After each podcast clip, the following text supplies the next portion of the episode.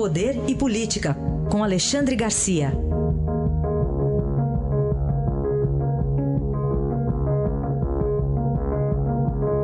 Alexandre, bom dia. Bom dia, Raíssa. Bom dia, Carolina. Bom dia. Vamos falar aqui. Recentemente, o ex-presidente Lula contratou para a defesa dele o ex-ministro do Supremo Sepúlveda Pertence. Aliás, ele vai ser recebido hoje, né, pela ministra Carmen Lúcia. Não adiantou muito? Não, não, não adiantou nem vai adiantar, né? A gente pode até antecipar o resultado desse encontro. O, a defesa do presidente Lula passou a contar com um ex-chefe de poder, ele foi presidente do Supremo, é, certamente com a intenção de influenciar no Supremo. Mas já teve uma derrota de 5 a 0 no Superior Tribunal de Justiça na quinta turma, outro dia, naquele habeas corpus, que não foi concedido para Lula. Hoje ele vai a Carmen Lúcia. Carmen Lúcia ontem já antecipou. Né? Perguntaram para ela como ela lida com, com, com pressão. E ela respondeu: Eu não lido, eu não me submeto à pressão. E fez declarações dizendo que, que não, não aceita pressão, nem de senadoras do PT que tiveram lá. Né? Aliás, eu acho que está tendo efeito contrário esse tipo de pressão, porque os ministros do Supremo, desculpe, em sua maioria, Ontem, o, o, relator da Lava Jato, ministro Paquim, disse que os ministros do Supremo, em sua maioria, não estão dispostos a revisar a decisão de 2016 quanto à, possibilidade de prisão após o julgamento em segunda instância, no, no, no tribunal revisor, não, no tribunal imediatamente superior ao, ao a, a, vara, a, primeira vara, a, a primeira instância, né, ao juiz singular. Então, parece que está saindo pela culata. Contratar Sepúlveda ficou parecendo uma intenção assim de que eh, de dizer que eh, os juízes de tribunais superiores são pressionáveis e eles querem demonstrar que não são. Então, eh, eu acho que a gente não pode esperar outra coisa que não sejam declarações amistosas, educadas, corteses, diplomáticas, mas sem resultados.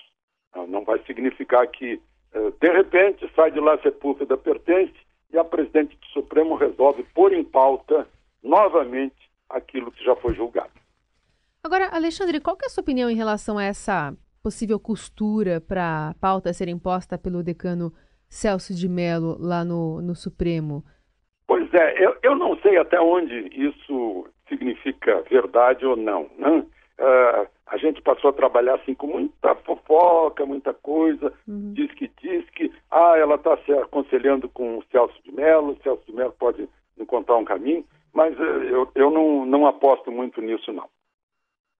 E quais corporações estão tomando conta do que deveria estar a serviço da população? Olha, ontem, um, um leitor do Estadão, amigo meu, advogado tributarista, advogado de grandes multinacionais, me disse: Estou arrependido por seguir carreira como advogado de empresa privada.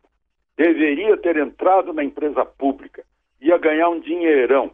Agora mesmo, com esse, uh, com, com, com, a decisão de um, de um, uh, de um confronto aí judicial entre Paulo e Petro e Eletrobras, a Eletrobras saiu ganhando, deu um milhão, um bilhão e quatrocentos milhões, e os advogados da, da Eletrobras levaram 100 milhões né, pela sucumbência. Segundo me diz o meu amigo advogado, olha, a sucumbência é, é, de quem ganhou, não é do advogado, é da empresa. Né? Mas aí o editorial do Estadão uh, mostra que eles fazem mudanças casuísticas nas leis, uh, nos princípios e, e acabam legalizando algo que é, é, é inaceitável, né? não é legítimo.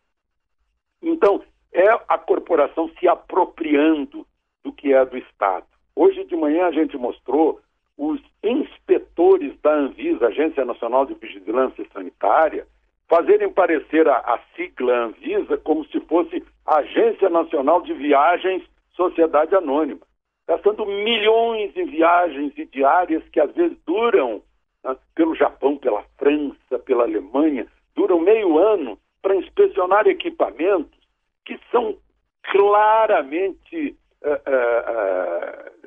dignos de confiança, de marcas tradicionais, de países que têm que manter o nome nesses equipamentos, né? ah, equipamentos que o Brasil compra sob garantia, fazem testes prévios. Para que esse tipo de viagem? Né?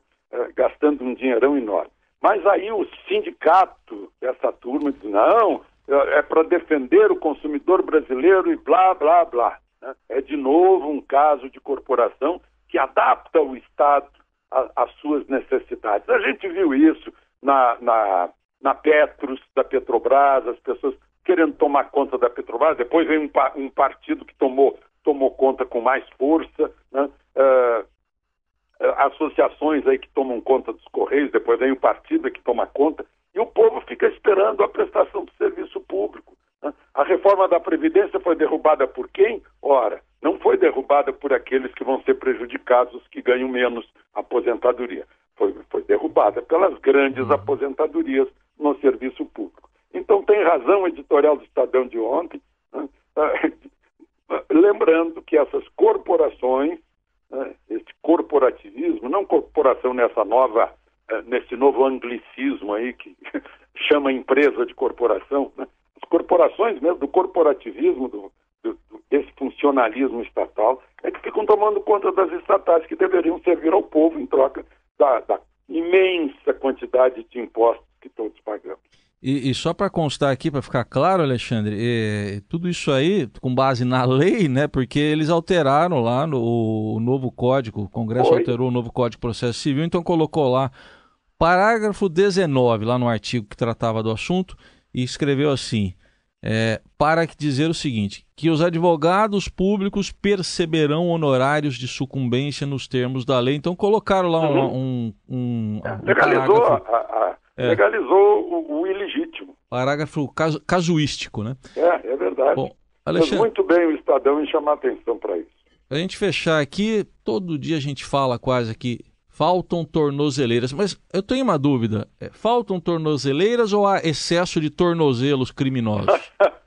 Essa é uma, é, é uma, boa pergunta, né? Se é o ovo ou a galinha que vieram antes.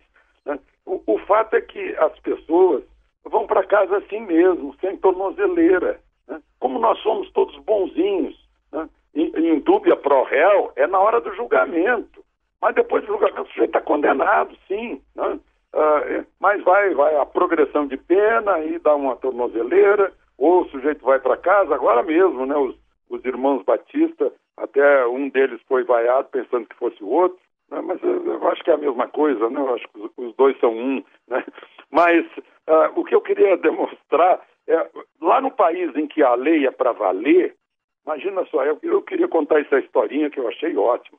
No país em que a lei é para valer, e são muitos, né, mas nesse caso é um país que tem, tem Arizona como, como um dos estados, né, uma noiva ia dirigindo para o seu próprio casamento né, e bateu em dois carros, chegou a ferir uma pessoa levemente. Né. Aí a noiva foi abordada pela polícia imediatamente, porque a polícia aparece logo lá nos Estados Unidos, né, se materializa. Né. Aí a polícia botou o bafômetro na noiva e o bafômetro reprovou a noiva. Né? E aí, em lugar de aliança, ela ganhou pulseira, né? que, que, a gente chama de algema. E foi algemada, não foi, não foi do casamento, não. Saiu algemada.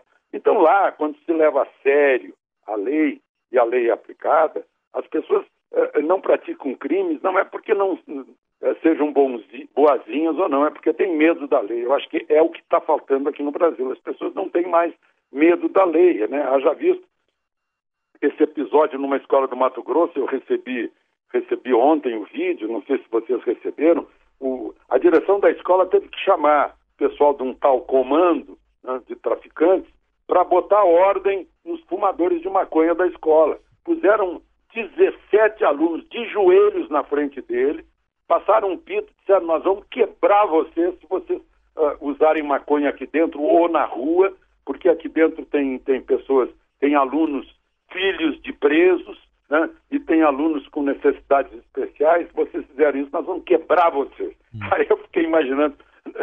A diretora da escola, de uma escola aqui em Brasília, que quis impor disciplina, autoridade, meu Deus, os pais a denunciaram, né? ela foi denunciada por direitos humanos, a mídia caiu de pau na diretora e a coitadinha né, foi embora para casa com a sensação de que havia errado de, de, vocação ou que não tinha jeito mais resolver esse problema nas escolas. Uhum. Imagina a direção chamar o traficante e o traficante diz o seguinte, a gente ouve, olha, hoje em dia a polícia não manda mais nada, quem manda somos nós.